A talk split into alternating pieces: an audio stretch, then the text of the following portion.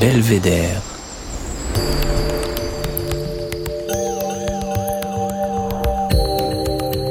Le podcast du département de l'Isère.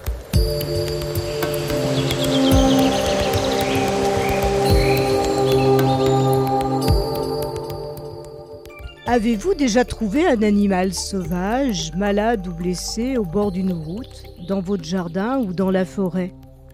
Alors si cela vous arrive, contactez au plus vite le Ticodrome. Installé au Gars, sur les hauteurs de Vif, dans l'agglomération grenobloise, cette structure recueille chaque année plus de 2000 animaux de 120 espèces différentes. Des plus petites comme les hérissons et les oiseaux, aux plus grosses comme le renard et les cervidés. Mireille Latier, sa directrice, nous explique comment ces animaux arrivent dans ce centre et avec quelles précautions les soigneurs et les bénévoles les prennent en charge pour leur sauver la vie et leur redonner leur liberté. Bonjour Mireille, pouvez-vous nous dire comment travaille le Ticodrome? Donc le Ticodrome, euh, c'est le nom qu'on a choisi pour euh, notre centre de sauvegarde de la faune sauvage, un lieu d'accueil et de soins des animaux sauvages. Alors on reçoit beaucoup d'oiseaux, mais aussi des mammifères, et on est situé au sud de Vif, euh, sur la commune de Lega. On a ouvert en 2011.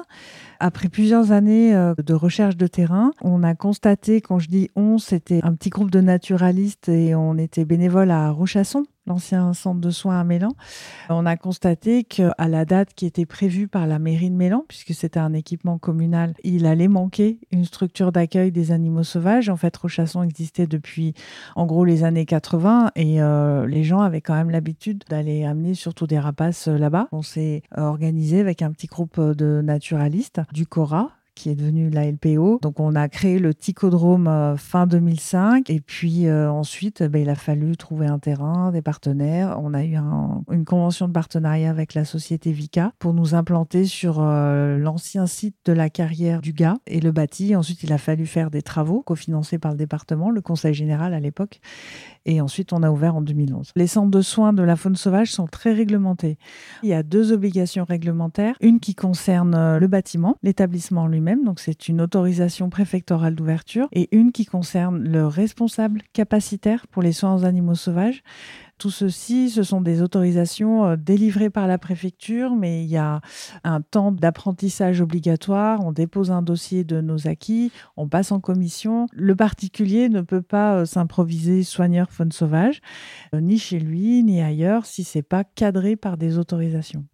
Maintenant, on fonctionne avec six salariés l'hiver et neuf l'été, puisque c'est la période de plus forte activité. Et parmi ces salariés, on a trois soigneuses à l'année. On recrute deux soigneuses supplémentaires l'été. Et en fait, ces soigneuses vont former des services civiques. On a un agrément pour 10 services civiques qu'on recherche d'ailleurs activement là en ce moment pour des missions de 8 mois. Elles forment également des bénévoles, des stagiaires. On demande un engagement assez fort.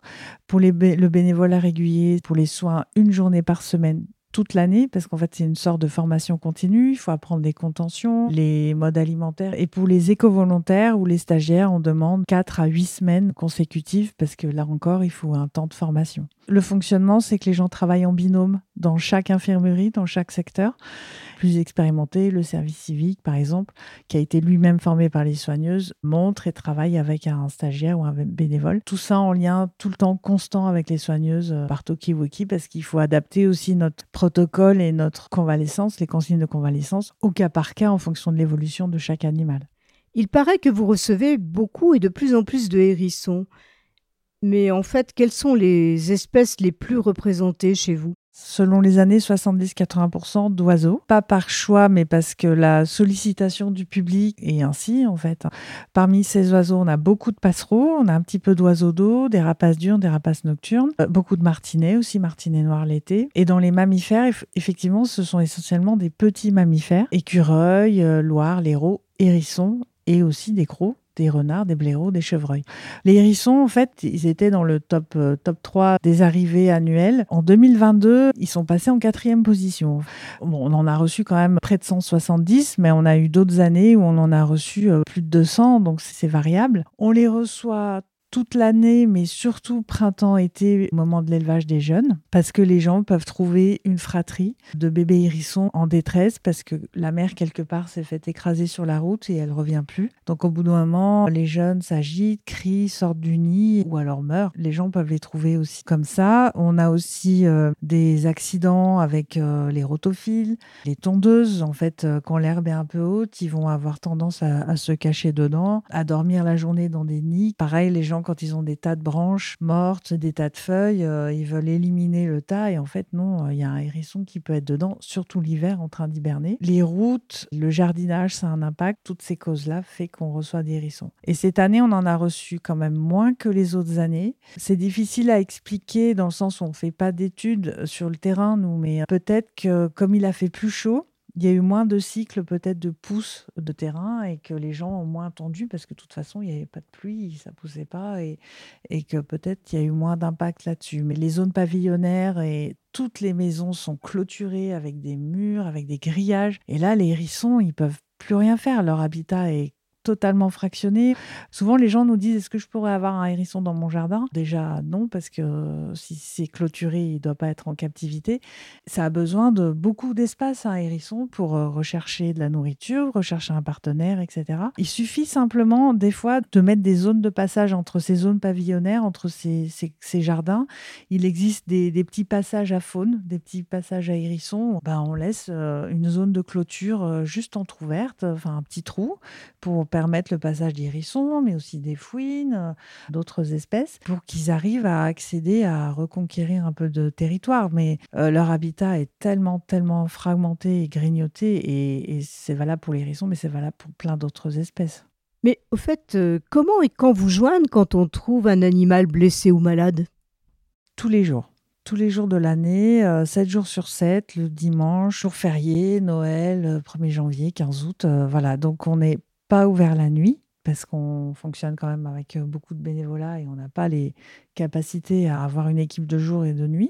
Mais euh, sur le répondeur et sur le site internet, il y a des premiers conseils. En fait, les premiers conseils, c'est simplement d'attraper l'animal de manière sécurisée. Donc, ça veut dire par exemple avec des gants de jardin, si c'est un hérisson ou un rapace, un petit rapace, et de le mettre dans un carton adapté au calme, dans une pièce euh, tempérée au calme. Surtout ne pas le montrer à toute sa famille, à ses voisins, ne pas le caresser, ne pas lui parler. En fait, tous les réflexes qu'on peut avoir avec un animal domestique, on va les oublier totalement avec un animal sauvage. Le contact avec l'homme, c'est vraiment source d'un stress énorme pour eux, qui peut être fatal. Nous, en tant que soigneurs, on limite vraiment les interactions on fait les diagnostics, on les laisse au calme. Parfois, ils sont tellement stressés pendant le diagnostic qu'on a peur qu'ils fassent un arrêt cardiaque, donc on les repose dans la boîte on attend une demi-heure, on attend qu'il se calme et on continue ensuite le diagnostic. On rentre pas tout le temps dans les infirmeries, les volières ont des brises-vues, on parle doucement, enfin voilà. Donc euh, ça, c'est vrai que c'est très très important de le dire aux gens et surtout qu'ils n'attendent pas pour nous appeler. On a souvent des gens qui trouvent un animal le vendredi, ils pensent qu'on est fermé le week-end, ils n'ont pas trop eu le temps de nous appeler le lundi, ils nous appellent le mardi. C'est déjà trop tard en fait. Pour une, une blessure, ben, elle a le temps de s'infecter, l'animal a le temps de s'affaiblir. Si c'est un jeune animal, il faut qu'il soit en apport de chaleur constante. Donc, euh, 3-4 jours sans nourriture adaptée et sans chaleur, euh, ça peut être fatal en fait. Donc, vraiment de rappeler qu'on est ouvert tous les jours. Si euh, les gens tombent sur notre répondeur, ils laissent un message. En fait, sur l'année, on a 5000 appels par an donc plus de la moitié, c'est pendant la période estivale. Donc souvent, quand on est déjà en ligne, les gens appellent et on cumule des messages. Donc quand on raccroche, on a euh, plusieurs messages à écouter. Donc euh, on, essaye de s'organiser pour être plus nombreux à répondre au téléphone à cette période. Mais il faut vraiment que les gens nous laissent un message et ensuite on les rappelle.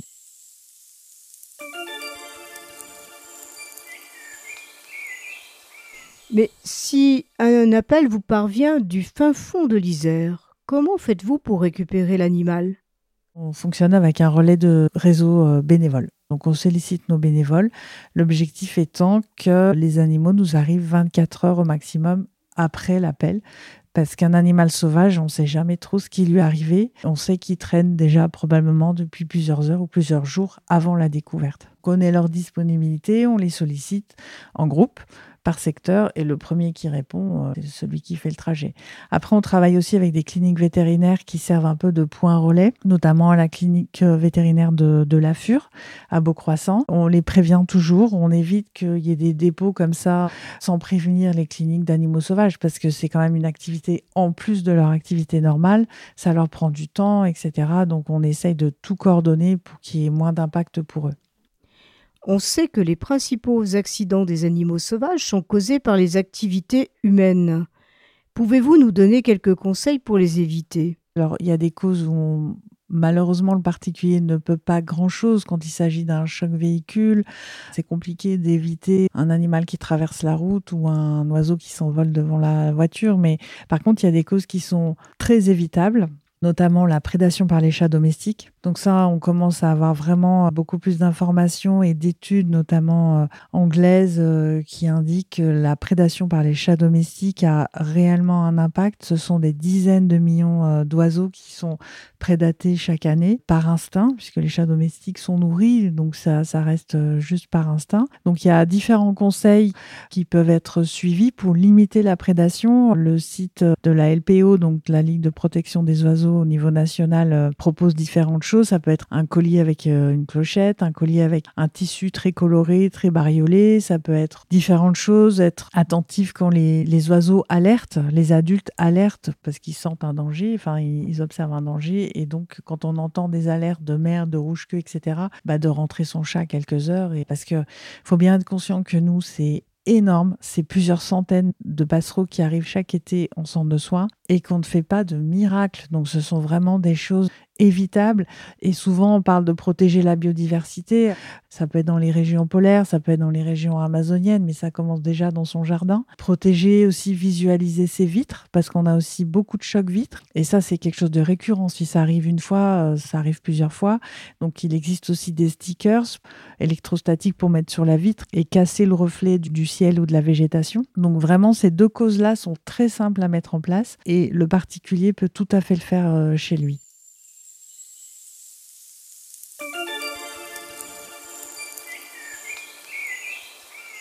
Concernant le hérisson, alors déjà, ça va être favoriser un milieu qui peut lui être bah, favorable, laisser un peu euh, son jardin en nature, laisser des haies, laisser des, de l'herbe un peu poussée, laisser des tas de branches mortes ou feuilles mortes pour faire des gîtes, et également bah, éviter tout ce qui est pesticides, insecticides, antilimaces, puisqu'il lui faut le gîte et le couvert. Donc il faut que ces, ces choses-là soient réunies. Malheureusement, l'habitat du hérisson, comme beaucoup d'autres, on l'a dit, est très fragmenté, donc ça, au niveau des routes, c'est encore une autre problématique. Déjà, si le, particulier peut rendre un habitat un peu plus sauvage et un peu plus favorable aux hérissons, mais à plein d'autres espèces, aux oiseaux, aux écureuils, etc., eh ben, ça va favoriser une plus grande diversité on va arriver dans une période où euh, les gens peuvent trouver des jeunes animaux en pensant qu'ils sont abandonnés. C'est le cas des jeunes passereaux quand ils sortent des nids, des jeunes chouettes et en fait, ils ne sont pas du tout abandonnés. Nous, on demande systématiquement, quand on est appelé une photo, pour identifier l'espèce, son âge. La plupart du temps, quand on voit que tout va bien, on leur dit de replacer l'animal là où ils l'ont trouvé, parce qu'il y a beaucoup d'espèces, pour pas dire la plupart, qui sortent du nid non volantes. Mais c'est normal, ça fait partie de leur développement normal. Ils continuent à être nourris euh, par les adultes, mais ils ont quelques jours où ils sont pas volants, pas très farouches, pas très conscients du danger. Ils sont très vulnérables. Toucher un oiseau à main nue n'a pas d'incidence par rapport à l'odeur. Pour les mammifères, c'est plus compliqué, mais pour les oiseaux, voilà, on dit aux gens remettez-le euh, à hauteur d'homme dans un buisson, partez, les adultes vont revenir. Et ça, c'est vrai pour les jeunes chouettes, les jeunes passereaux. Et c'est important de faire ce replacement, sinon on va saturer le centre avec des individus qui n'ont rien, qui sont pas malades, qui sont pas blessés, et surtout qui vont pas être élevés par leur espèce, ce qui est dommage quand même, parce que nous on fait ce qu'on peut, mais on remplacera jamais euh, un adulte en fait. Enfin Mireille, vous avez sans doute un belvédère un endroit qui vous touche particulièrement à Isère Mon belvédère en Isère, ça se situe euh, dans le secteur du col de l'Arzelier, pas très loin du Ticodrome, et c'est un beau secteur avec euh, des montagnes et pas mal d'espèces sauvages qu'on peut observer également.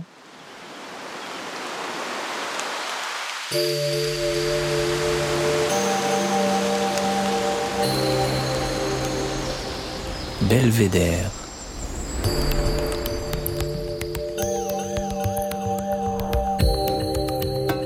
Podcast du département de l'Isère.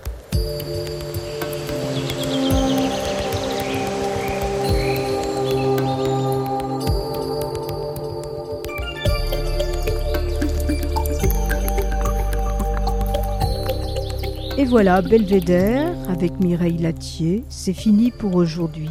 Ce podcast a été réalisé par Annick Berlioz avec le concours de Véronique Granger pour la prise de son. Le mixage a été réalisé par Émilie Vadel du studio Scadi Co. La musique est signée Denis Morin de Vague Imaginaire. Si vous avez aimé, n'hésitez pas à nous mettre 4 étoiles sur Apple Podcast. Et vous pouvez Retrouvez tous nos podcasts sur le site www.isère.fr.